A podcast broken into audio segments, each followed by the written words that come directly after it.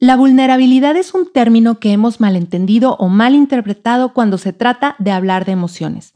Tanto así que tal vez en más de una ocasión todos hemos llegado a tener un poco de miedo al hecho de ser señaladas o señalados como vulnerables. Lo relacionamos o interpretamos como un signo de debilidad, inseguridad y en ocasiones hasta como una incapacidad. Hablando específicamente del aspecto emocional, la vulnerabilidad es una cualidad humana que te permite reconocer tu ser más auténtico, sentirte orgullosa de tu historia, atreverte a ser quien eres y siendo quien eres trabajar consistentemente para lograr tus sueños. En este episodio platicamos con Carol Pérez Azuaje, cofundadora de Bomtea, el festival más importante de bienestar de América Latina. Hablamos sobre el poder de la vulnerabilidad cómo manejar las expectativas y cómo siendo uno mismo y tomando acción puedes conseguir tus sueños.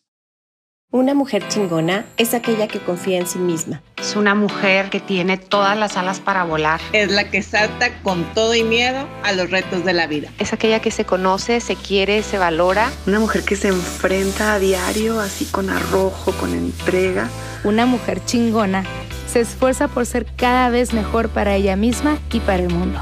Tu éxito depende más de tu constancia que de tu talento. Ponte chingona.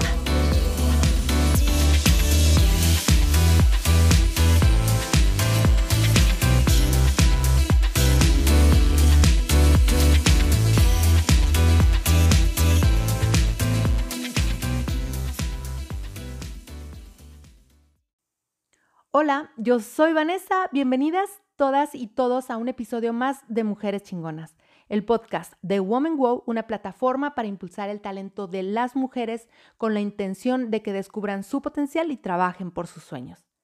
Ya es noviembre y ha sido un año para todos muy distinto de muchas y diferentes maneras. En mi caso ha sido un año de mucho aprendizaje y de tomar muchísimos cursos y también muchas decisiones y les cuento que en abril de este año tuve la oportunidad de conocer a Carol Pérez Azuaje durante un evento en donde ella impartió una conferencia. Y por primera vez desde que dejé mi trabajo en febrero, me sentí acompañada y, por qué no decirlo, hasta comprendida. Yo pensaba que yo era la única loca que un día había decidido dejar un empleo seguro en una gran empresa y empezar de cero. La verdad es que no tenía muy claro que la verdadera búsqueda que estaba tratando de hacer es, era hacia el interior de mi propia historia. Asumí tal vez muy superficialmente que me había preparado y que estaba lista, pero al ir recorriendo este camino me fui dando cuenta que iba andando un poco a oscuras y que el trabajo personal que yo pensaba que ya había hecho apenas estaba comenzando. Y conocer a Carol fue una de esas luces que iluminaron mi camino. Entonces, les cuento que después de conocer a Carol en este curso, este mismo recorrido me llevó a Bomtea Wellness Summit, el evento de bienestar más importante de Latinoamérica y del cual Carol es cofundadora.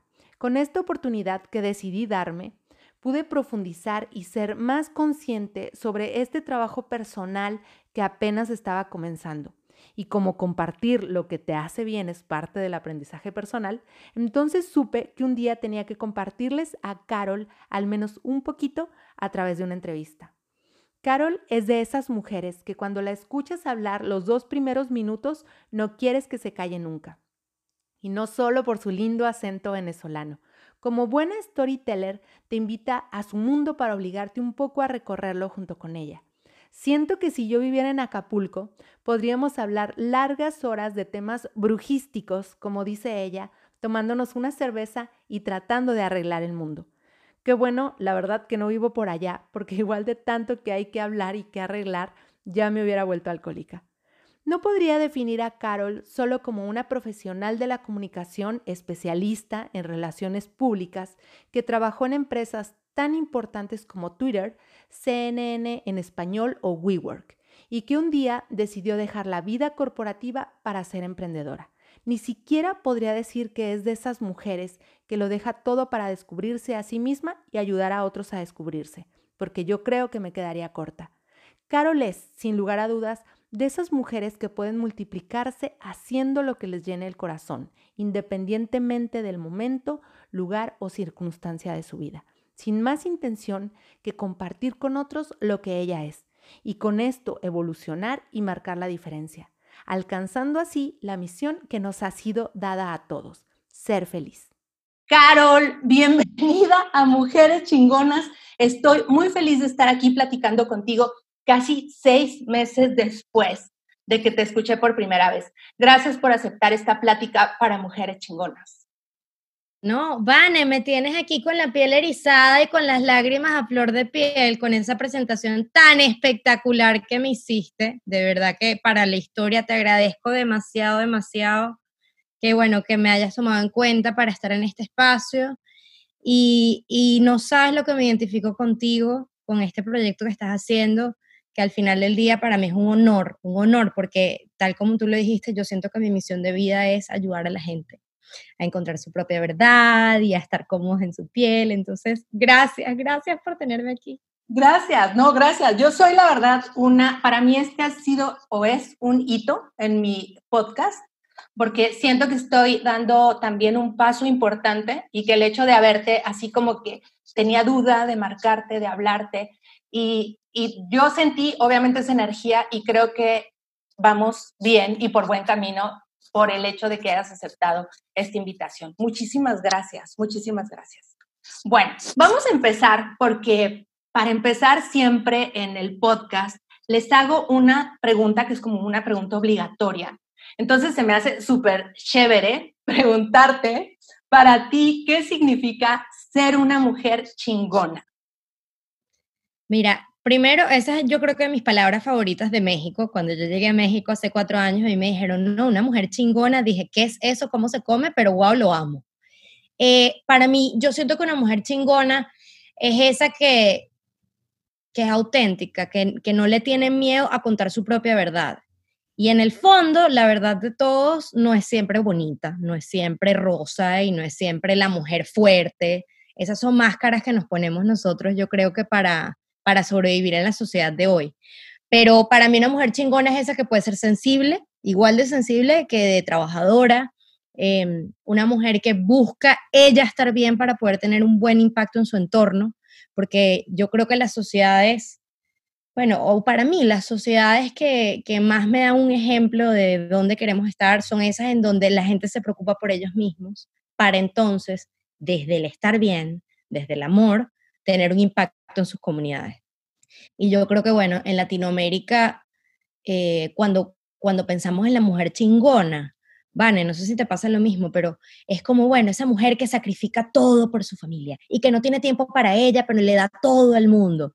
Y yo no estoy de acuerdo con esa visión de chingonería. Yo quiero una mujer chingona que se enfoque en ella, que ella sea feliz, que ella tome las decisiones que a ella le hacen feliz y que con base a eso pueda tener un impacto. Entonces, para mí eso es una mujer chingona. Es, es además una mujer que se conoce, que sabe cuáles son sus talentos naturales y que tiene ganas de regalárselos al mundo. Em, y hay una, una, es que no me, no me está viniendo en español, pero capaz tú me puedes ayudar. Hay una frase que es cuando una persona es unapologetic, que no, no, como que no, no le da vergüenza y no pide perdón por ser como es. Claro, claro. Entonces, sí, para mí una mujer chingona es esa que si habla mucho, le gusta hablar mucho y lo dice y no pasa nada. Em, sí, eh, orgullosa, orgullosa de lo que es y de lo que se ha trabajado, claro. Eso para mí es una mujer chingona. Sí, fíjate que yo creo que hemos, eh, ha evolucionado el concepto también, porque en otros tiempos una mujer chingona tendría otro, otro pues otro significado. Y creo que también el esfuerzo que, que han hecho muchas mujeres que nos, que nos predecedieron, ¿es correcto? Sí. Este, ellas también han cambiado un poco el, el concepto y nosotras mismas también hemos, hemos aportado también a eso. Eh, ¿Quiénes son las mujeres chingonas en tu vida? ¿Quién es tu referente? ¿A quién admiras?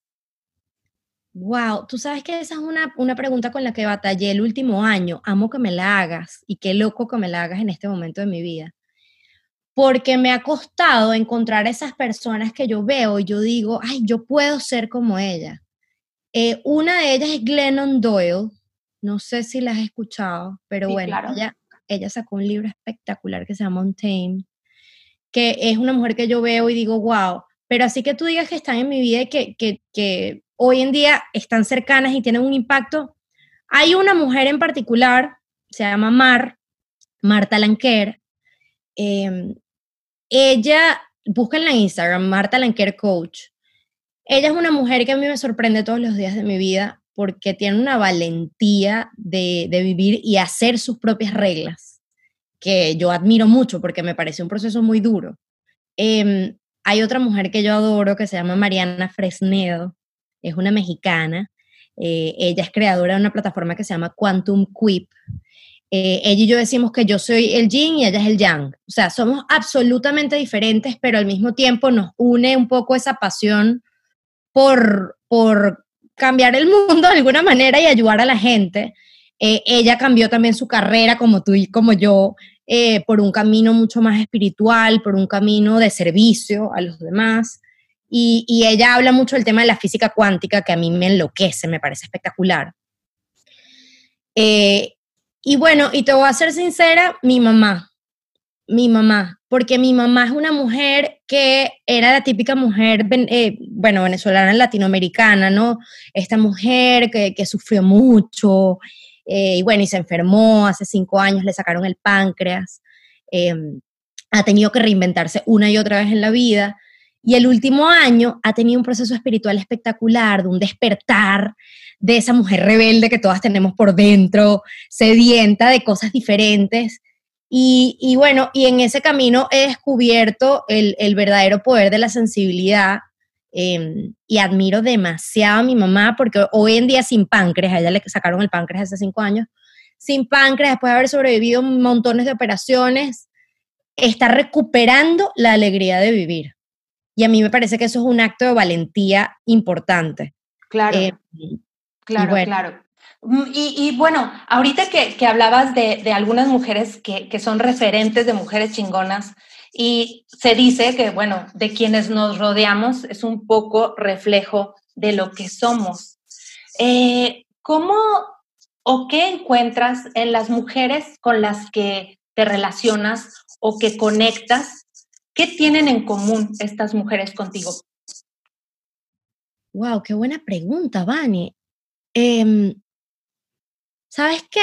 100%. eh, la vulnerabilidad, que se atreven a ser vulnerables. Para mí la vulnerabilidad, yo empecé a estudiar mucho ese concepto cuando empecé a estudiar storytelling. Y, y el tema de la vulnerabilidad lo tenemos un poco sa- satanizado en la sociedad porque es como, ay, la persona vulnerable, la sociedad vulnerable lo vemos como pobrecitos, los que no tienen.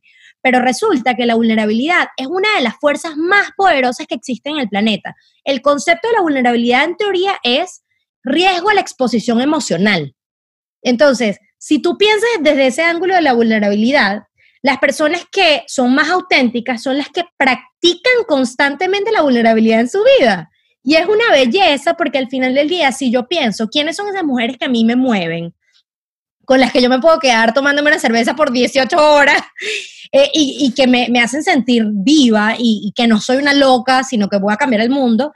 Son mujeres que se atreven a ser ellas mismas y eso es ser vulnerable. Entonces yo creería que vulnerabilidad slash autenticidad serían las dos características de la mayoría de las mujeres que me rodean. Súper, súper, totalmente de acuerdo. ¿eh? Y yo realmente este concepto lo conocí o lo descubrí a raíz de el- un proceso personal, como tú mencionas. O sea, nadie puede cambiar el mundo si no se cambia primero a sí mismo. Y eso exige muchísima valentía, como dice.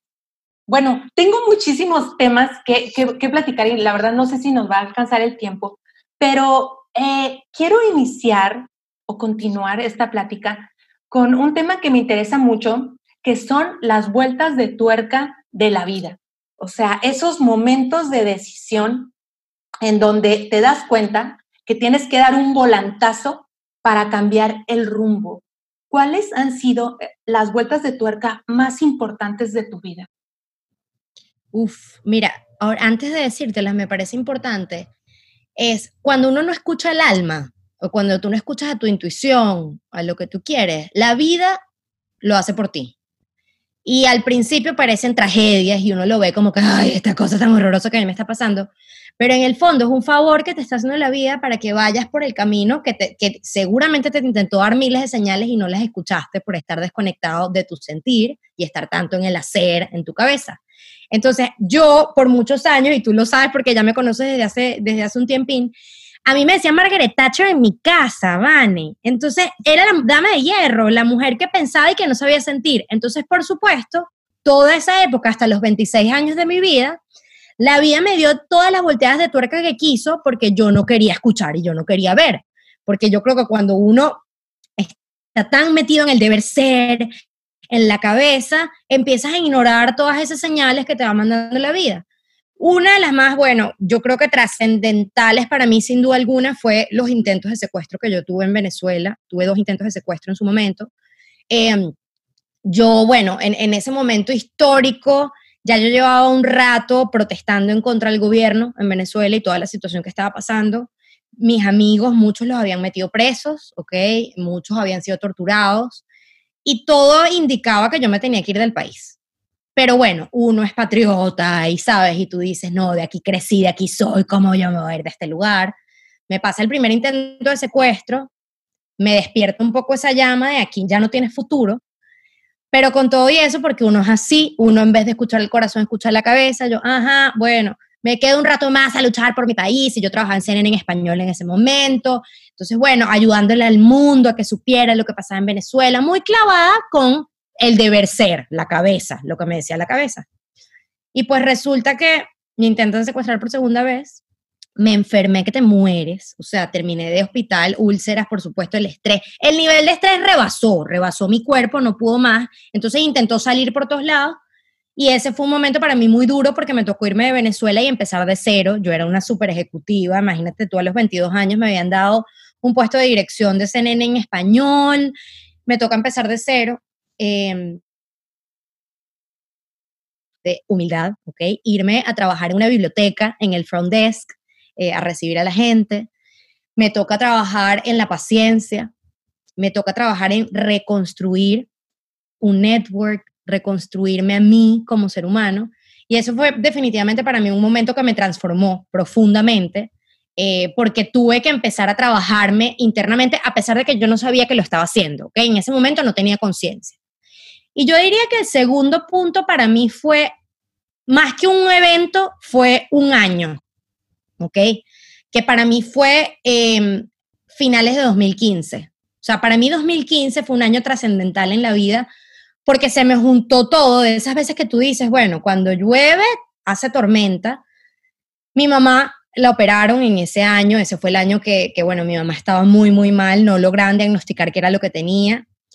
Eh, me niegan a mí la visa en los Estados Unidos, en el trabajo que yo tenía, entonces me toca empezar un nuevo proceso de visa. Me corto con mi novio, el hombre que yo en ese momento juraba que era el amor de mi vida, con el que yo me iba a casar, típico. Eh, ya yo estaba esperando mi anillo con las manos hechas todos los fines de semana, entonces me rompieron el corazón.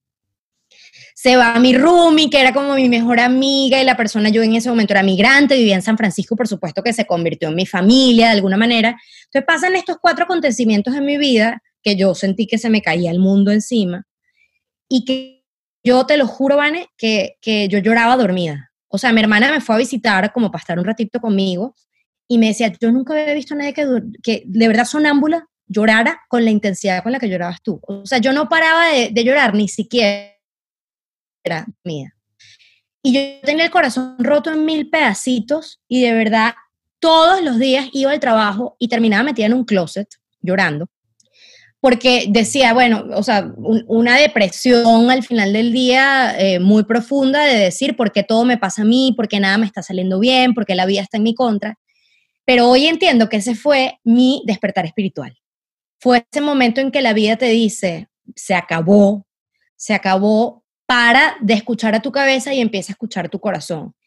Y, y para mí hay una analogía que a mí me parece espectacular, que es cuando tú no has sentido tu corazón por tanto tiempo, como yo, Margaret Thatcher, la dama de hierro, la vida se va a encargar de que tú sepas que existe ese corazón Y no es que a mí me, me, me, me, recordó que existía, es que a mí me dijo, ahí está, y duele, duele, el corazón duele a veces.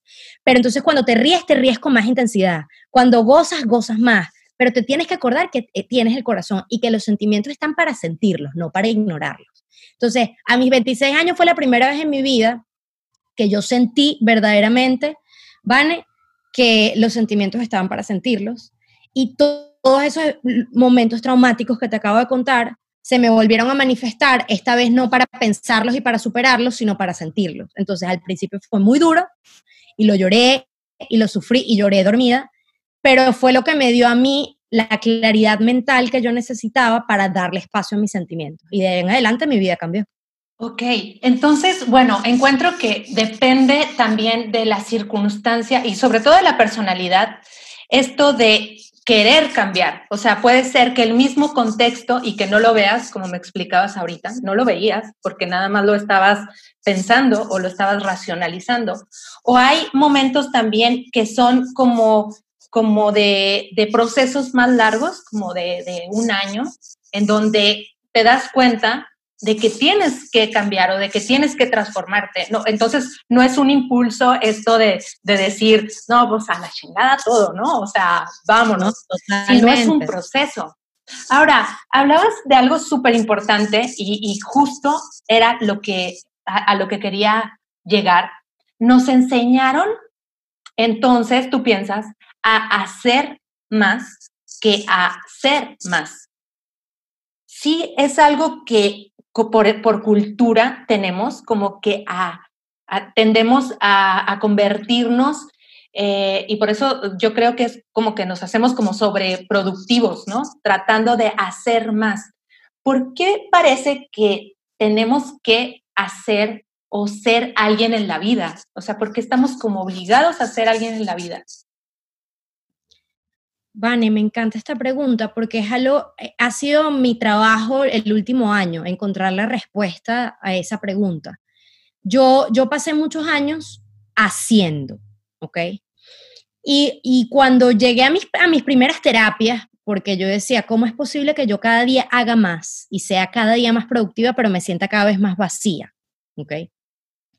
Cuando yo me hice esa pregunta, entendí, entendí esto, que es, Básicamente tú, quién eres tú hoy, ¿ok? Es un resultado de las creencias que a ti te metieron en, en, la cabeza, tus papás, tu familia, tu entorno, el colegio, ¿ok? Estamos de acuerdo.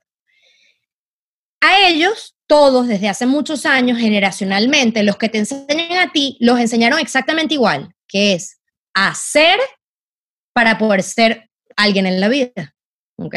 Entonces, llevamos muchas generaciones de personas que pensamos, ¿ok? Que para poder ser alguien en la vida, tú tienes que hacer mucho y tienes que quemarte. Entonces, las creencias limitantes esas que nos metieron desde pequeños, que era hacer, hacer, hacer, se convierten en quién eres tú hoy en día, porque tú no encuentras otra manera de operar, porque tú conociste el mundo solo de esa manera. Entonces, ¿qué es ser? Ser es poder estar en contacto con tus sentimientos, con tu intuición, es, estar en contacto con lo más auténtico de ti. A veces lo más auténtico de ti, como yo, por ejemplo, lo más auténtico de Carol es súper artístico, ¿ok? Yo soy una persona muy sensible. Yo, a mí me encanta bailar y a mí me encanta cantar.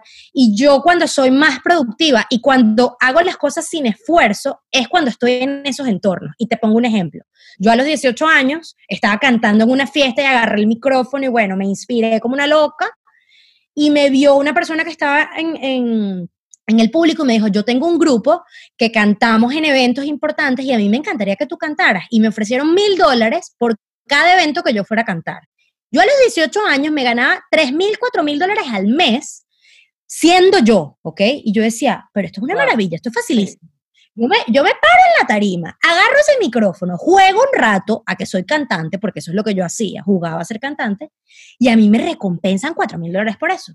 Sin embargo, en mi casa, ¿ok? A pesar de que yo estaba en clases de baile y de canto y todo eso, el deber ser y lo que a mí me metieron en la cabeza es que el éxito venía cuando tú trabajabas en una oficina, cuando tú tenías un calendario, cuando tú estabas en chinga todo el día y una reunión y otra reunión. Eso es éxito. Entonces, en mi cabeza, el éxito no era cantar, el éxito era estar en la oficina. Y yo a los 18 años dejé el canto porque me metí en una pasantía en Fox en ese momento, que no me pagaban un peso, ni siquiera el, el parking, porque en mi cabeza el deber ser, ¿ok? Era, para yo ser exitosa, yo no puedo estar cantando y jugando a cantar, yo tengo que estar en una oficina. Entonces yo dejé los 4 mil dólares al mes por el deber ser, por lo que la sociedad me decía que estaba bien. ¿Qué te quiero decir con todo esto? En el momento, los momentos para mí de, quiebre, y que tú me acabas de hacer esa pregunta, y los momentos que a ti te hacen querer cambiar, son simplemente los momentos en donde tú te empiezas a cuestionar las creencias que a ti te, empezaron a, contar desde pequeño. Entonces, no fue que algo cambió en mi vida de una manera loca, sí hubo muchos cambios, pero esos cambios y el corazón roto, y el secuestro, lo único que hizo fue a mí hacerme cuestionar por qué yo creo lo que creo. Y eso es cambiar. Cuando uno cambia es cuando uno empieza a cuestionarse y empieza a actuar diferente. Entonces yo empecé a decir, ¿qué pasa si yo me doy más espacios para hacer las cosas que a mí me hacen sentir que se va el tiempo volando, por ejemplo? Entonces empecé a ponerme en contacto con la pintura en ese momento. Empecé a leer más y cada vez que yo me leía un libro, Em, a mí me, toda la vida me encantó leer, pero me leía un libro de amor propio y ese libro me decía, cuestionate por qué crees lo que crees. Yo decía, claro, tiene todo el sentido. Entonces empecé a decir, ¿por qué yo creo que solo soy exitosa si trabajo en un gran corporativo? ¿Por qué yo creo que solo soy exitosa si en vez de pensar hacer, voy a tratar de enfocarme más en ser yo. Y ser yo era pintar, ser yo era leer, ser yo era a veces llorar, ¿ok? Porque soy una persona sensible. Ser yo era sentir mis sentimientos más oscuros, que a veces yo soy una persona, te lo juro que yo por tantos años me guardé mis emociones, que hoy en día que me permito sentirlas, a veces digo, estás loca, eres bipolar. Pero, o sea, eres bipolar porque no es posible que tú estés tan contenta y después te pongas a llorar profundamente de compasión, pero esa soy yo. Y resulta que cuando, mientras más yo practiqué ser esa persona, es decir, mientras más dejé la agenda corporativa, y me empecé a dar esos espacios, más comencé a ser feliz. Entonces yo seguía en la oficina, ¿ok? En la misma oficina de siempre, en la, el mismo entorno de siempre, con la misma lista de to-do, pero mis días cambiaron, porque yo decía, wow, qué cool, estoy ilusionada por hacer el yoga a las 8 de la mañana y estoy ilusionada por llegar a la casa a las 7 a leerme ese libro. Y así poco a poco empecé a dejar de hacer para comenzar a ser yo.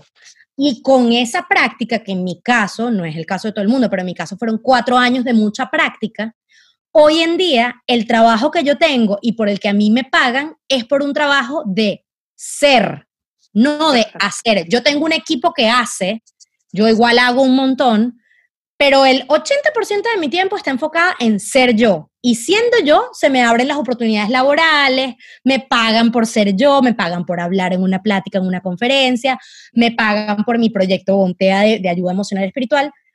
Pero ahí está la diferencia entre lo que la sociedad nos enseñó y la verdadera felicidad. La gente que es verdaderamente feliz es la gente que siendo puede hacer. Súper.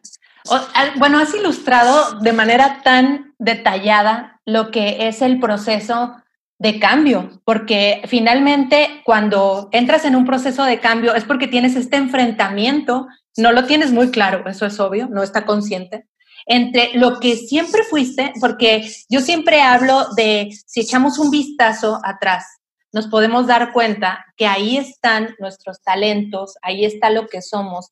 Y en el camino como que lo vamos olvidando por todas estas eh, estructuras, eh, contexto, eh, educación, nos, nos vamos olvidando de nosotros mismos, pero ahí está. Entonces llega un momento, independientemente de la edad que tengamos o independientemente del momento de insight, podemos decir que, que nos llega esta revelación y sí sucede así, definitivamente. Me siento completamente identificada con, contigo porque yo descubrí en un momento que lo que yo estaba haciendo sí tenía que ver con lo que yo era, pero no de manera eh, total o absoluta. Y yo tenía un, un descubrimiento en ese momento y esto te lo comento porque es la siguiente pregunta. Cuando tienes una confrontación entre lo que eres y lo que haces, pues llega un momento de crisis. Y es, ahí donde muchos nos perdemos porque no sabemos identificar estos eh, dos eh, caminos, pues, que de repente se encontraron y que hay que manejarlos de manera personal, de manera interna. ¿Cómo eh, manejas o cómo puede uno manejar este momento de, crisis Mira, es que ahí te, ahí te va una respuesta que a mucha gente no le va a gustar. Las crisis se manejan atravesándolas, ¿ok? Nosotros estamos acostumbrados, sobre todo los millennials, diría yo, estamos full acostumbrados a que hay como un quick fix, como se dice en inglés, que es una solución rápida para, para, los, para los problemas, ¿no? O sea, si se presenta una emoción negativa, respira cuatro veces, inhala por la nariz, bote por la boca y ya conseguirás la paz. Pues resulta que así no es. O sea, cuando, cuando vienen las crisis, lo primero que tienes que hacer es sentir esa crisis, sentir el sentimiento que, que te trae. Si es frustración, si es tristeza, si es rabia, eh, eso tiene que salir de tu cuerpo, porque si no sale de tu cuerpo te enferma, ¿ok? El cuerpo registra, el cuerpo va registrando todo lo que uno va sintiendo y se va, eso se va transformando en una gastritis, en cualquier enfermedad. Entonces, lo primero, literalmente, sentirla. La segunda uno tiene que pensar siempre que cuando vienen las crisis, tu cuerpo entra en un estado que se llama fight or flight, ¿ok? Que es un cuerpo, eh, eh, perdón, es un estado en donde tú o te paralizas o, o quieres bloquear eso que está ahí. Eso es lo natural que va a ser tu cabeza. Acuérdate que la cabeza no está hecha al final para ser feliz. La cabeza está hecha para ser operativa. La cabeza está hecha para operar tu cuerpo. Entonces, la cabeza para protegerte lo que va a hacer es decir, ay no, o aléjate de ese pedo, o sea, déjalo hasta allí, o paralízate, o sea, vas a entrar en un estado en que no sabes qué hacer y entras entonces en estado de angustia. Cuando uno está en estado de angustia, es como que se te empieza a nublar la razón. Entonces empiezas a tomar decisiones desde el miedo, ¿ok? Que no son decisiones racionales, son decisiones de supervivencia, que son decisiones de corto plazo, ¿ok? okay.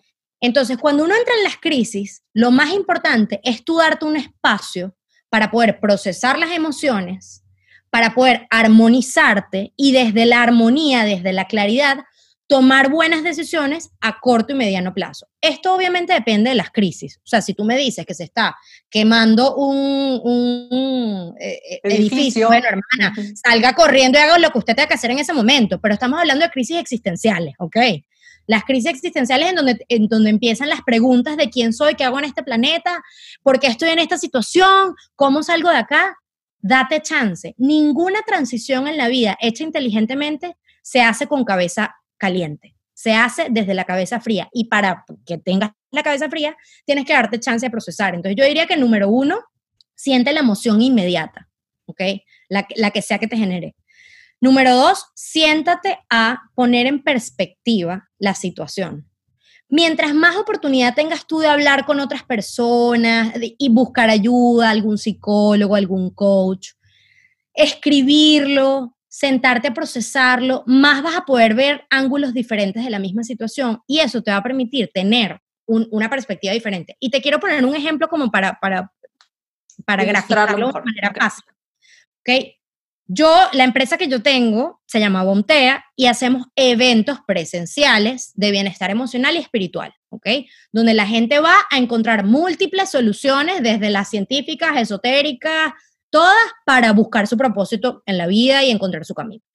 Entonces, claro, yo hice la primera edición el año pasado, en noviembre, que gracias a eso y el éxito de eso, dejo el mundo corporativo y decido emprender tomé una decisión trascendental en mi vida, que era, ya no voy a tener 15 y último, ya ahora simplemente me voy a dedicar a que lo que yo le meta energía, voy a apostar a que eso me va a regresar dinero.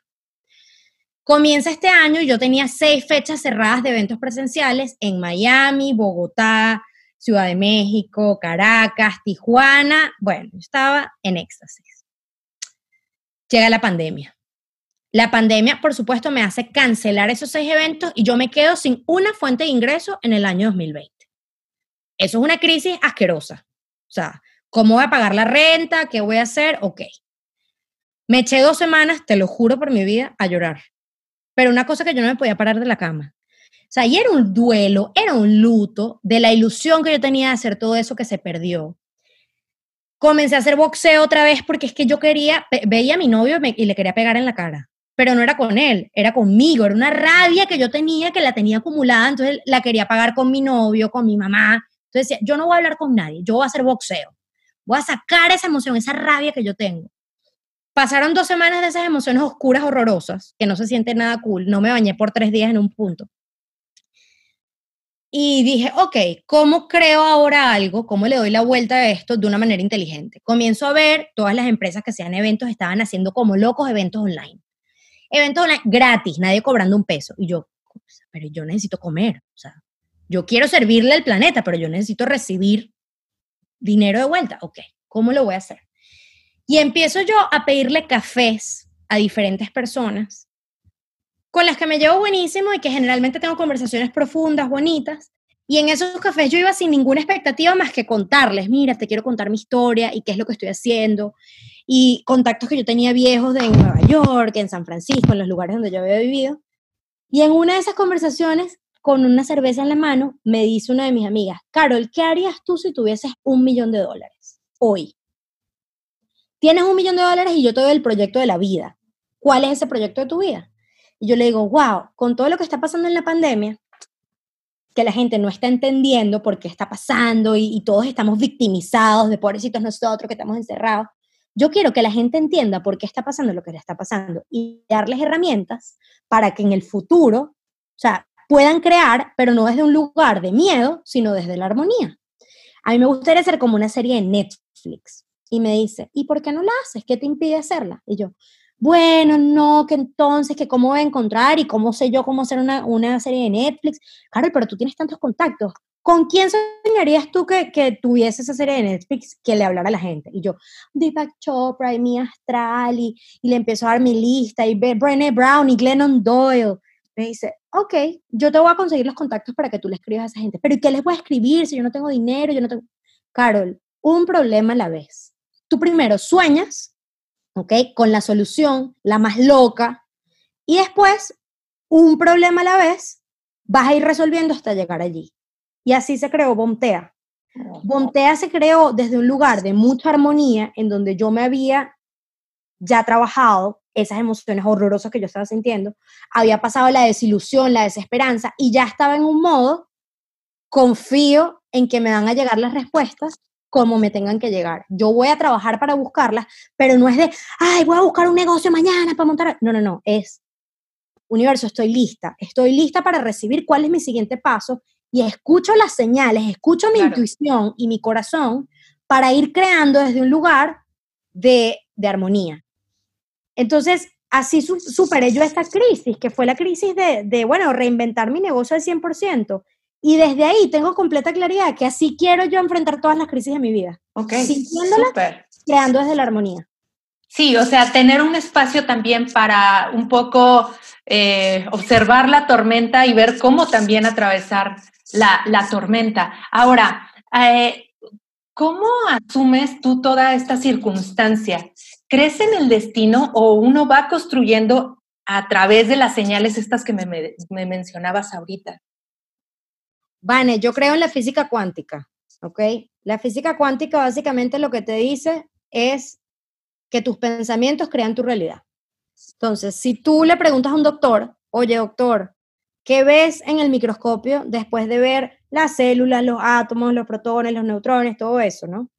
Lo que te van a decir que ven al final es un puntito negro. Y ese punto negro, donde tú veas, ahí va a estar, ahí se va a aparecer. Lo cual nos quiere decir que donde tú pones tu atención, ¿ok? Ves tu realidad. Entonces, yo creo en la física cuántica, que básicamente es el concepto que te dice que tú vas creando tu propio destino, porque donde tú vas poniendo tu atención y donde tú vas poniendo tu percepción, allí se te van abriendo las oportunidades. Y por eso yo creo fielmente que para poder construir tu destino, 100% tienes que salirte de tu zona de confort. La gente que se queda toda la vida en la zona de confort vive la vida que el destino o Dios, llámalo como tú quieras, se supone que te dijo que tenías que vivir. Y esa gente es infeliz y la pasa mal, pero dice, bueno, es lo que me tocó vivir. Yo no creo en eso. yo creo que uno dice, yo quisiera convertirme, yo me acuerdo cuando yo decía, yo quisiera meditar todos los días, esa gente que dice que medita todos los días y que es feliz y que puede tener su cabeza en silencio por dos horas, wow, yo quiero convertirme en esa persona.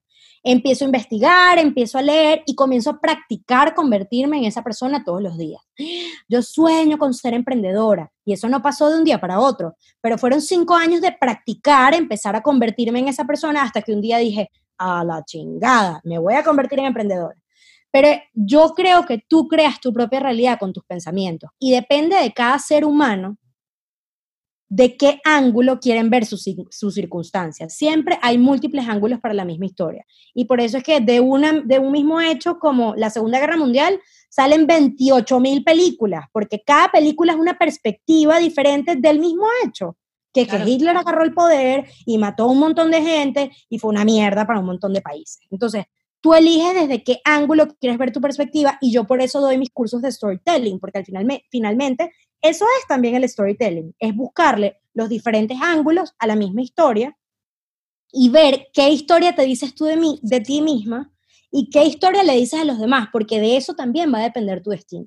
Justo, justo, justo te iba a, preguntar eso, porque tiene mucho que ver entonces, mm, primero en tomar acción, porque digo, yo después de escuchar a, Mariana también, wow, me voló la cabeza y si esta es la oportunidad para decirles a quien nos escucha que no se pueden perder esta segunda función, que ahorita hablamos más adelante. Entendí muchas cosas y quise buscar también, eh, me surgieron demasiadas preguntas y quise buscar sobre todo esta parte de la energía, o sea, de cómo poniendo acción puedes llegar a cumplir tus objetivos. O sea, no van a llegar a la puerta a tocarte y decir, quiero estar en tu programa o quiero ayudarte a, tu festival o a tu evento. No, la, acción, el hecho de generar energía, te va a ir acercando esos recursos. Es, es así como lo entiendo, eh, bueno, como, como nos lo explicaste. Y creo, eh, y, de alguna manera, no, no solamente es el destino el que a veces nos impide o creer que el destino es lo que nos va a resolver las cosas. Y es por eso que no accionamos. Es decir, ah, bueno, pues no, pues esto me tocó vivir, entonces aquí me quedo, entonces al ratito pues dará la vuelta a la tuerca sola, ¿no? Entonces nosotros tenemos que tomar acción. Y ahí, ahí me gusta hacerte un pequeño inciso que me parece muy importante la gente que nos está escuchando que lo procesen, que es todo es perfecto. Cuando las cosas no salen exactamente como tú las pensabas, es porque ese no es el mejor destino para ti. Entonces, nos cuesta mucho como seres humanos tener la humildad de decir, donde yo pongo la energía, esa energía me va a regresar lo que es para mí.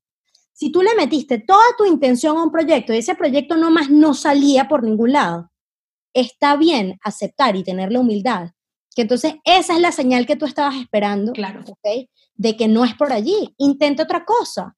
Un matrimonio que no funciona es una señal del universo, es una señal de Dios diciéndote, no era por ahí tu felicidad, hermana. Aprecia el momento en que te llega esa señal. Como que estamos muy acostumbrados a ser muy mal creados y es como que, donde pongas el ojo pones la flecha. No, pero así no funciona el planeta. Así no funciona la energía. Tú pones una intención, se la das al planeta. Mi intención es ayudar a la gente a encontrar su propio camino de despertar espiritual y encontrar qué, felicidad y propósito de una manera fácil, barata, que no les requiere un montón de recursos y que no les requiere un montón de tiempo. Esa es mi intención que yo ponga al planeta. Si el proyecto para hacer eso es Bompea, o el proyecto para hacer eso es un podcast, o el proyecto para hacer eso es Instagram, bueno, eh, la vida me irá, pero yo intento todas esas vías y cuando una me funcione, digo, ah, ok, gracias universo, por aquí sí es. Y cuando las que no me funcionen, ah, pues por aquí no fue. Sí, invertí todo este chingo de tiempo en el podcast, pero bueno, no me funcionó, listo, por ahí no es. Pero es tener la humildad de saber cuándo cierras también. Okay. cuando dices, ya, hasta aquí no. Claro, y, esos momentos en los que, porque digo, humanamente eh, tenemos muchos errores y muchos defectos, y enfrentar esos momentos también nos, eh, em, pues nos exige no solamente valentía, templanza y, también humildad, pero ¿cómo manejas tú o cómo te mantienes motivada cuando las cosas no salen como tú querías? aunque aceptes que por ahí no era, o sea, porque también eh, tenemos un, una, pues un enemigo que es nuestro síndrome del impostor, que regularmente pues nos da el bajón, este, nos desmoraliza y tenemos que volver como a replantearnos que no era por ahí, ¿por qué no era por ahí? No soy tan buena o cómo, cómo, cómo recuperarte de, de ese proceso. Mira, e, esos procesos son muy duros porque entra el ego, entra el ego a decirte fracasaste y no está bien. Y yo siempre busco a alguien que me ayude a tener perspectiva. O sea, yo, mira, yo creo que una de las claves de la felicidad es tener una tribu o una comunidad que te entienda y que haya pasado por lo mismo que tú. Entonces, si tú eres emprendedor, que buscas un círculo de emprendedores con los que puedas hablar de estos procesos y que te digan que, que es normal, que está bien, que ellos también pasaron por eso, te ayuda demasiado. Que tú tengas un círculo cercano, ¿ok? Llámese familia, llámese amigos, llámese pareja, que crea en ti y que entienda que, siempre te tienen que devolver a tu misión, a tu centro. A mí me ha cambiado la vida. Yo soy miembro de un círculo de mujeres espectacular, que bueno, nos hemos levantado, fracasado 17 veces. Y cuando uno está en el hueco así, en el fondo, fondo, fondo, que no ves luz y dices, no me quiero parar de la cama y qué horror y perdí dinero y cómo es posible. Y van y te dicen otras 12 mujeres, ¡Ah! yo he estado ahí, yo una vez perdí 50 mil dólares y yo, ay, yo quejándome porque perdí 2 mil. O sea, cuando, cuando viene alguien y te pone todo en perspectiva, es un gran motor para ayudar a volverte a levantar. Eso por una parte. La segunda cosa ahí es, mira, lo mismo que hablamos antes de las crisis, sentir los sentimientos que eso te trae. Uf, o sea, ¿cuántas veces yo no he llorado? Una mujer para mí chingona, ahorita volviendo a ese tema, una mujer para mí chingona es la que se permite llorar como una Magdalena y levantarse y power pose enfrente al espejo y decir, tú puedes, dale. O sea, permitirte tú misma vivir esa montaña rusa de subidas y bajadas es todo. Permitirte tener la vulnerabilidad de hablarlo con los demás y decirles, estoy pasando por esto, quiero un consejo, quiero tu ayuda, quiero que me escuches pedir ayuda, uff, es transformador. Para mí eso es todo. Para, para, para, poder de alguna manera continuar, o sea, digo, hay muchas cosas y muchas veces nos vamos a caer y muchas veces eh, vamos nosotras a entrar en, en, en juicios que son más de nosotros que del entorno, porque a veces pensamos que la gente está muy al pendiente de nuestros errores o está muy al pendiente de nuestros fracasos. Y aquí es donde quiero entrar un poco en el siguiente tema, que es el asunto de las expectativas, eh, con las que tenemos que estar navegando no solamente en los triunfos, sino en los fracasos. ¿Cómo manejar la reacción del entorno o realmente no nos tiene que importar. Eh, a veces es fácil decir eh, que no deberíamos de eh, pensar o de esperar nadie de nada, nada de nadie, pero es difícil manejar eso. ¿Cómo, cómo manejar la, la reacción del entorno con respecto a tus caídas, a tus fracasos, a tus decisiones? Me encanta esa pregunta. Yo doy una conferencia de expectativas justamente porque pues, es un tema que he trabajado personalmente muchos años. Y te puedo decir, Vane, que mm, hay dos tipos de expectativas, ¿ok? Las individuales y las colectivas. La expectativa individual generalmente está creada por un colectivo, ¿ok? Está creada porque tu familia, tus amigos, en tu entorno, em, hay ciertas expectativas de cómo son las mujeres o cómo son los hombres y qué hace una persona de tu estatus social. Entonces, la expectativa individual es resultado de lo que tú te creíste de las expectativas colectivas, ¿ok? las etiquetas que tú te compraste, dijiste, ah, sí, yo soy mujer, católica, em, alternativa, como sea que tú te identifiques. Entonces, después tenemos la colectiva. La expectativa colectiva es, eh, las mujeres se casan antes de los 30, ¿ok? Em, si no, visten santos. Em, no puedes tener hijos antes de los 35 porque vas a ser mamá vieja. Colectiva. Resulta que cuando hay una desconexión entre tu expectativa individual y tu expectativa colectiva, empieza el cortocircuito en la cabeza que, que tú empiezas a ser infeliz. ¿ok? Porque está el colectivo que son tus papás, tu familia, etcétera, diciéndome, mi hijita, y todavía no tienes novio, y tienes 29, y tú empiezas, puta, claro, es que tengo 29, pero yo me la estoy pasando tan bien, y yo quiero viajar más, y yo siento que igual no necesito novio. Pero entonces te empiezan a ganar las expectativas colectivas, porque dices, no, bueno, o sea, es verdad, tengo que sentar cabeza, y ya tengo 29, y pues me toca casar. Entonces, lo, lo, que, lo que yo creo que es la clave de la felicidad, Vane, es tú aclararte tanto en cuáles son tus expectativas individuales que las expectativas colectivas, las expectativas colectivas te sepan a pepino. Ok. que tú digas, mi expectativa individual, la de Carol, es sí casarme algún día, pero no necesariamente tiene que ser antes de los 30. O sea, yo me quiero casar, pero yo no, no tiene que ser antes de los 30. Mi expectativa individual es eh, sí tener hijos, pero, pero tener hijos cuando yo me sienta preparada y cuando yo me sienta contenta. Y eso es un poco la práctica de la autenticidad, que volvemos al punto, ves que todo se relaciona. como Sí, definitivo. Porque precisamente es como cuestionarte lo que pensaban de ti, que era un tema que traíamos. O sea, las creencias, tal cual. En el momento que te cuestionas las creencias que te metiste en la cabeza y que practicas ser vulnerable, que es decir, no, es poner límites, es decir, me siento que esto no es para mí, no me gusta que me digan que, me tengo que casar. O sea, eso es ser vulnerable. Y entonces, cuando practicas la vulnerabilidad, te conviertes en esta persona auténtica que dice, me vale pepino, yo no me quiero casar antes de los 30, no me importa. Llega el punto en donde tu familia dice, bueno, ya, esta pobre mujer que llevamos tres años diciendo lo que cuando se va a casar, ya no le vuelvan a preguntar, porque ya les dejó bastante claro que le puede saber a Pepino si ustedes quieren que se casen antes de los 29, antes de los 30. Entonces, la expectativa, tú rompes con la expectativa de los demás cuando eres auténtico.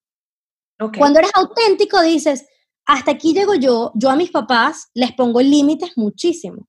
Amo a mis papás y son personas espectaculares los dos de mil maneras. Pero en el momento que yo no estoy cumpliendo una expectativa de ellos, ellos por querer protegerme y porque ellos piensan que ese es el deber ser, vienen y me dicen, mi amor, ¿y qué tal si tú haces esto y haces lo otro? Y yo los freno en seco y les digo, miren, gracias, los amo por querer protegerme y porque yo sé que ustedes están velando por mi felicidad, pero yo ya a mis 29 años tengo claro a dónde quiero ir. Entonces, muchas gracias, pero no necesito el consejo. Y mis papás están clarísimos y me lo vuelven a tratar de decir desde el amor y yo les respondo desde el amor, gracias, no. Pero ya ellos no tienen ninguna expectativa de mí. Yo a veces les echo broma yo les digo, yo siento que si yo mañana les digo, en la punta de la montaña, ustedes van a decir, ay, sí, mijita, bueno, vaya, porque ya, ya es que no tienen expectativas de mí. Perfecto, es como, como adueñarte de tus propias expectativas y tú tener el derecho de cambiarlas cuando tú quieras, de modificarlas, de adaptarlas según tu circunstancia, tus momentos, porque no quiere decir que si tú te construyes tus propias expectativas, pues son fijas, o sea, uno las puede ir cambiando cuando uno es dueña de sus propias expectativas. Tal cual, tal cual. Ok, súper. Me queda, me queda muy claro porque sí es un tema eh, muy difícil como de, de, de digerir, porque nunca nos ponemos a pensar sobre cómo manejar lo que los demás esperan de nosotros y mucho menos cómo manejar lo que nosotros mismos esperamos de nosotros porque nunca lo pensamos, nunca lo analizamos. Entonces, sí creo que, esta parte de las expectativas, bueno, al menos para mí en ese momento me, me dio muchísima luz y dije, tengo que aprender a manejar mis propias expectativas y cambiarlas si yo quiero.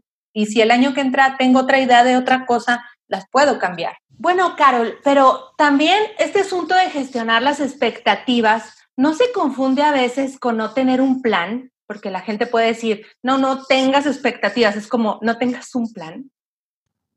No, yo creo que a mí, cada vez que me hacen esa pregunta, lo que yo trato de decirles es, eh, la expectativa es, al final del día, poder ser flexible, ¿ok? Con tu plan. Entonces, cuando se dice no tengas expectativas de algo, no queremos decir no planees nada para el futuro, etcétera. Yo creo que las personas en este plano, ¿ok? Que donde todo pasa tan rápido, etcétera, debemos planear y debemos saber cuál es el rumbo de lo que queremos.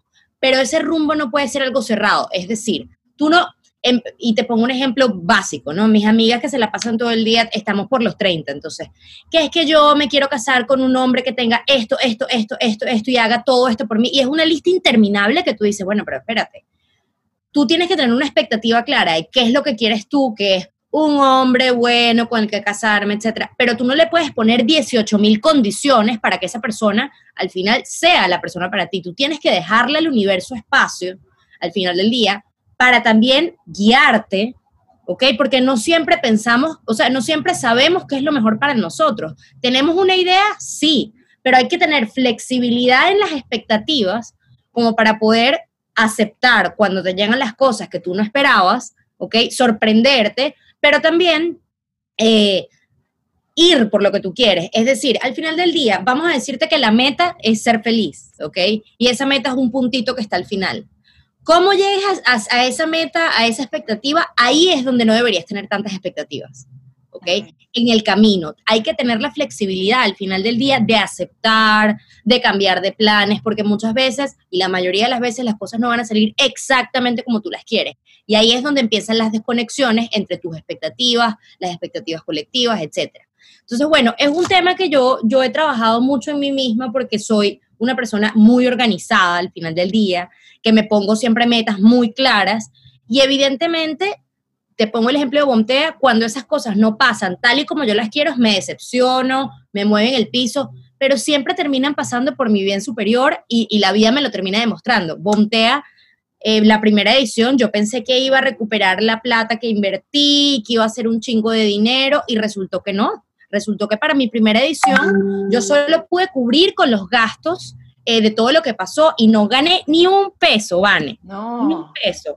Y fue para mí súper decepcionante, fue súper triste, pero después la vida me regaló la oportunidad de hacer una segunda edición y gracias a esa segunda edición ya vamos a poder ganar un poco de dinero para el equipo, vamos a poder dar bonos. O sea, la vida me, dio lo que yo quería, pero no de la manera que yo lo quería ni cuando yo quería. Me lo terminó dando cuando era el momento correcto y exacto para mí.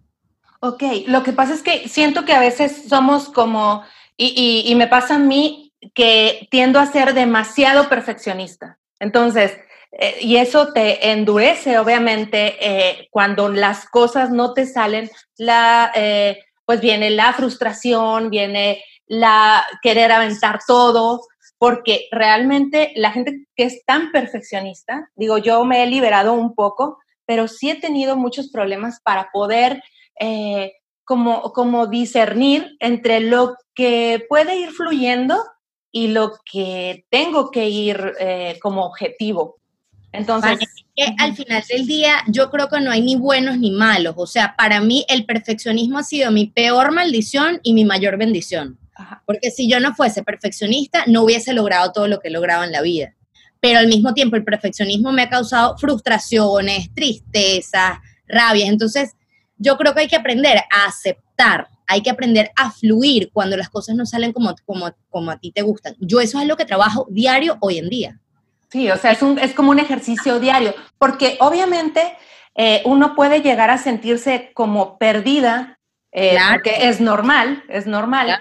¿Y de qué recursos se puede ir haciendo? O sea, cómo encontrar esas herramientas, cómo ir descubriendo en el camino que la vida tiene que ser más relajada y que el mismo universo te va a dar lo que necesitas si también pues dejas que te dé lo que necesitas. ¿De dónde tomar esas herramientas? Yo creo que esa herramienta la tiene un poder interno, la tiene cada persona dentro. Y yo creo que es igual que ir al gym. Tú no puedes pretender ir a un día al gimnasio y estar marcada y tener cuadritos y estar toda fit. Eso es una práctica constante que mientras más vas al gym, más fit te vas poniendo. Lo mismo pasa con eh, trabajar el tema de las expectativas y con aprender a fluir con la vida. Yo creo que ahí hay varios pasos importantes. El primero es cacharse uno mismo cuando estás cayendo en ese patrón que te choca si la cosa no sale exactamente como tú quieres. Puede ser una cosa boba, el pan, que se te quemó un poquito más de la cuenta en la mañana. Si ya sientes, observa ese sentimiento que viene a ti. Sea, si empiezas, puta madre, que, que no, que tal, que la locura, es si en ese pequeño momento con un pan te está pasando eso, imagínate cómo te puede pasar con tu marido o con tu eh, hermana o en el trabajo. O sea, como que hay que empezar a observar nuestros patrones de conducta. una vez que observas cuál es el patrón, ¿ok? Tienes que, que tu, tu cabeza tiene que aprender a frenarte, a ponerle un parado y decir, ok, siente lo que estás sintiendo, que al principio va a seguir siendo frustración, locura, pero también cómo lo puedes transformar. Cómo eso lo puedes transformar en entendimiento, de dónde viene ese patrón, que generalmente en mi caso viene de mis papás, ¿ok? Que siempre yo fui una niña extremadamente buena en todos, entonces ellos ponían mucha expectativa que si yo no lo hacía igual de espectacular, entonces ya era como, bueno, Carol, ¿y qué pasó que no sacaste a más, que no sacaste tal? Entonces, yo, yo como que comienzo a sacar esa, esa voz de mi papá y de mi mamá en la cabeza y empiezo a decir, eso no es tuyo, eso no es tuyo, eso, eso te lo implantaron, eso es una creencia limitante. Y poco a poco me voy cachando. Y ojo, yo tengo mil situaciones hoy en día en donde me quedo callada porque estoy histérica por dentro. Histérica, pero ya sé que el histerismo no me va a llevar a ningún lado y que es mi propia voz interna que está haciendo que yo me ponga así. Me freno, tomo unas respiraciones, pido una pausa, oigan, perdón, no puedo seguir con esta junta, ¿les parece hacerla en dos días, la semana que viene, en una hora? El tiempo que tú necesitas para volver a balancearte y recuperar tu centro. Esa, esa explosiva que yo era antes con mi pareja, eh, con mi familia, hoy en día espera, espera que pase ese momento de calentura y después reacciono, porque al final del día es eso, o sea, es qué tanto tienes tú la capacidad de observar tus propios comportamientos y tener la voluntad de cambiarlos. Y la voluntad de cambiarlo al final es hacer pequeños actos que te hagan sentir mejor, ¿ok? Y que te hagan con el tiempo cambiar esa actitud. Yo te puedo decir que hoy en día, cuando se trata de dinero, cuando se trata de cosas que a mí antes me, me enervaban así horrible, ya hoy en día las dejo fluir y digo, lo que es para mí va a ser para mí. O sea, yo, yo no creo en buenos y malos, yo creo que a, a todo se le puede ver dos perspectivas, entonces yo me doy el chance de ver las cosas siempre desde otra perspectiva. Ok, es un entrenamiento, o sea, pero es un entrenamiento, es un entrenamiento consciente. Ahora, platícanos un poco de, de, de Bomtea, o sea, ¿cómo fuiste descubriendo que este era tu camino para ser feliz? Ay, qué bella pregunta. Eh, mira, Bomtea Bomtea es un sueño para mí porque eh, primero llegó sin que yo lo esperara, o sea, Bomtea para mí no fue un proyecto así que yo me senté a diseñar, sino que yo, yo tenía muy claro en qué era buena yo, qué me llenaba el alma, ¿ok? Y cuál era la meta final. Entonces, la meta final para mí en Bomtea es ayudar a la gente a que tenga un camino de despertar de conciencia, mucho más amable, ¿ok? Sin que tengan que gastarse un chingo de dinero y un chingo de tiempo para encontrar las respuestas que necesitan para, para encontrar el norte en su vida, ¿no? Entonces, esa meta ya la tengo muy clara. ¿Para qué soy buena yo? Siempre he sido muy buena con el tema de las conexiones, ¿ok? Con el tema de, de darle plataforma a gente que necesita que sus voces sean escuchadas. Siempre he sido muy buena organizando eventos porque soy una persona muy organizada y me gusta mucho. Entonces, Bomtea trae un poco todos los temas que a mí me gustan, incluyendo el tema de storytelling, que yo generalmente a las personas que participan en Bomtea, que son conferencistas, las asesoro para que cuenten su historia de una manera cool, que le llegue a la gente y que, y que conecte con, con los demás. Entonces, ahí tengo una mezcla de muchas cosas que a mí me gusta hacer en un solo evento.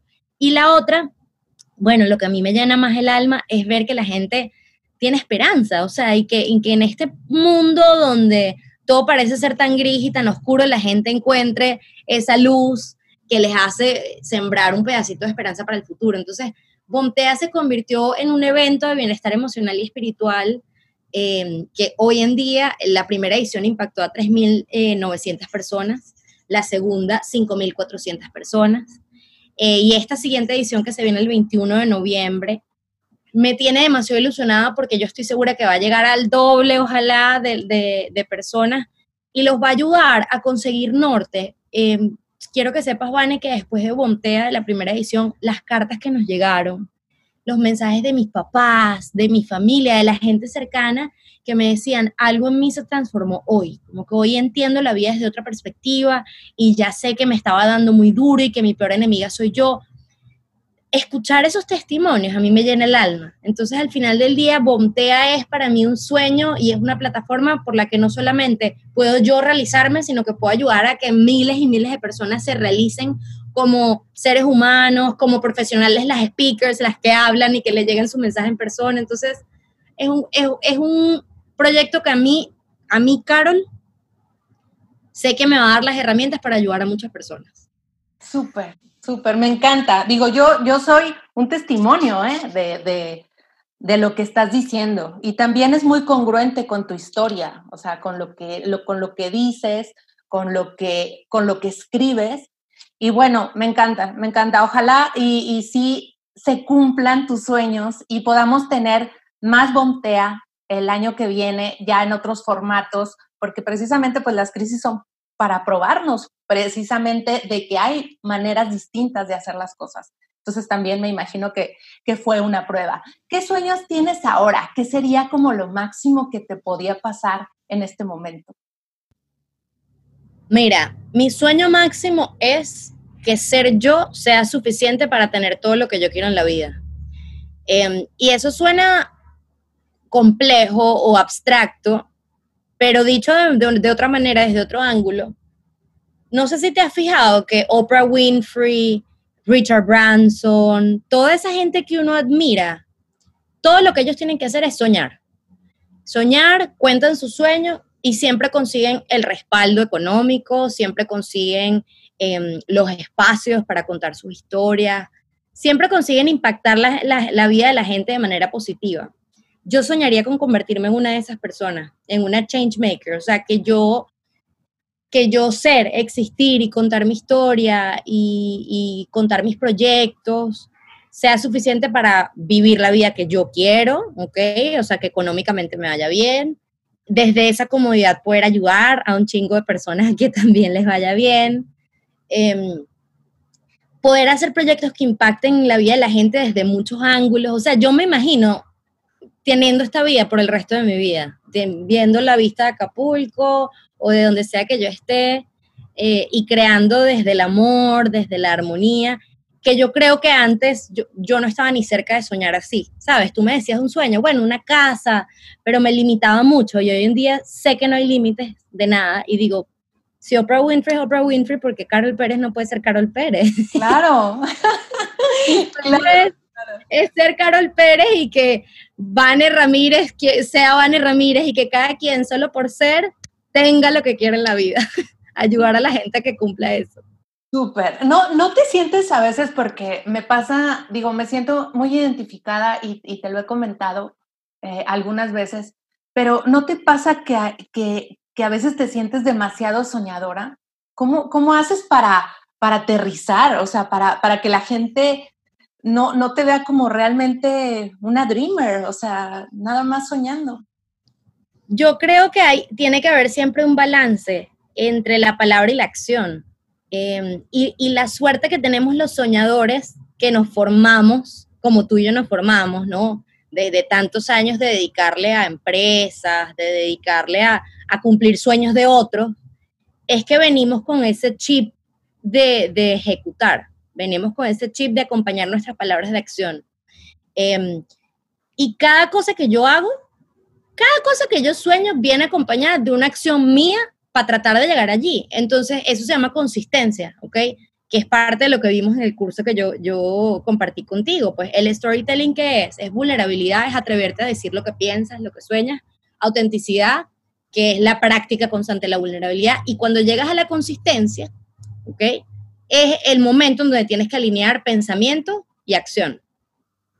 Yo, yo me considero una persona eh, muy consistente porque yo nada de lo que digo, lo que recomiendo, lo que predico, lo que sueño, eh, lo hago sin acompañarlo de una buena acción eh, que me lleve más cerca de allí. Lo que pasa es que creo que los seres humanos estamos acostumbrados a que, mm, a que la remuneración o que el sueño se cumple inmediatamente y eso no es así. El sueño se cumple pasito a pasito. Tú todos los días tienes que dar un pasito. Entonces, si mi sueño es, es eh, iluso para alguna persona en un momento, Entonces que se sienten y esperen y me vean. ¿Cómo llego aquí? Claro, eh, claro. Yo creo que eso, es Y es mi frase favorita, ¿eh? O sea, cuando dudan de ti, yo siéntate a ver cómo lo hago. O sea, me cuesta mucho trabajo, pero sí. Yo, yo, a mí me dejó de costar, ¿sabes? Porque yo también decidí que yo solo me iba a rodear de gente que, que creyera en mí, en mis sueños. Entonces, mientras más pasa el tiempo, más, más tengo gente que se le contagia mi, mi, nivel de locura, digo yo, o sea, eh, lo, mucho que sueño. Eh, me pasa mucho con mi novio, con mi pareja, que me dice, pero Carol, eso es demasiado grande y es demasiado dinero, no lo vas a poder hacer. Y hay veces que tiene razón, y hay veces que él me enseña, y, sí, digo, bueno, es verdad, fue muy grande, de repente lo tuve que haber hecho más pequeño, pero la mayoría del tiempo él está tratando de catch conmigo, él está tratando de, de, de machar el, su sueño con el mío y siempre pues al final, yo creo que al final se va a cumplir, o sea, si no es ahorita es mañana, lo que hablábamos de la aceptación. Claro. Claro. Fíjate que siempre es bueno tener a alguien que sea como muy, muy tierra, ¿no? O sea, yo también tengo esa figura en, mi esposo y, y, a veces duele, o sea, que te aterricen, pero, pero, pero en ocasiones también se agradece porque tiene uno que ser consistente, como dice. Absolutamente. Consistente. Nada es blanco y negro. Yo, yo agradezco a mi socio también, es un cable a tierra importante. Yo a veces sueño y ya, epa, caro, no, espera, frena. Pero eso, o sea, yo creo que, que son personalidades también y cuando tú logras quedarte en una visión, tú sabes, tú llevas al equipo por esa, o sea, no se te olvida, ¿entiendes? Y las personas pueden estar preocupadas por la tierra todo el día y por traerte a tierra, pero después estar mucho tiempo en la tierra tampoco es bueno porque te estanca. Entonces, siempre es bueno tener esa visión que te va diciendo, es por aquí, no o sea, recuerden hacia dónde vamos, ¿no? Ok, súper. Para, para, terminar y hablando precisamente de, este tema, Carol, ¿qué les dirías si tuvieras que darles un mensaje a, a aquellas mujeres que, que, sí tienen un sueño, pero que, que dudan o que no saben cómo, cómo hacerlo, cómo, cómo hacerlo realidad? ¿Cuál sería tu mensaje? mira, comiencen a tomar el espacio que su ser quiere tomar. Em, por mucho tiempo las mujeres nos quedamos calladas para no incomodar a los demás, ¿ok? O, o nos hacemos pequeñitas para no intimidar a los que están a nuestro alrededor. Y solo en el momento que tú dejas de suavizar tus opiniones, dejas de suavizar tus sueños y de minimizarlos, y comienzas a tomar todo ese espacio y a decirlos en voz alta, escribirlos, contarlos, solo en ese momento estás activando toda la energía para que ese sueño se, haga realidad.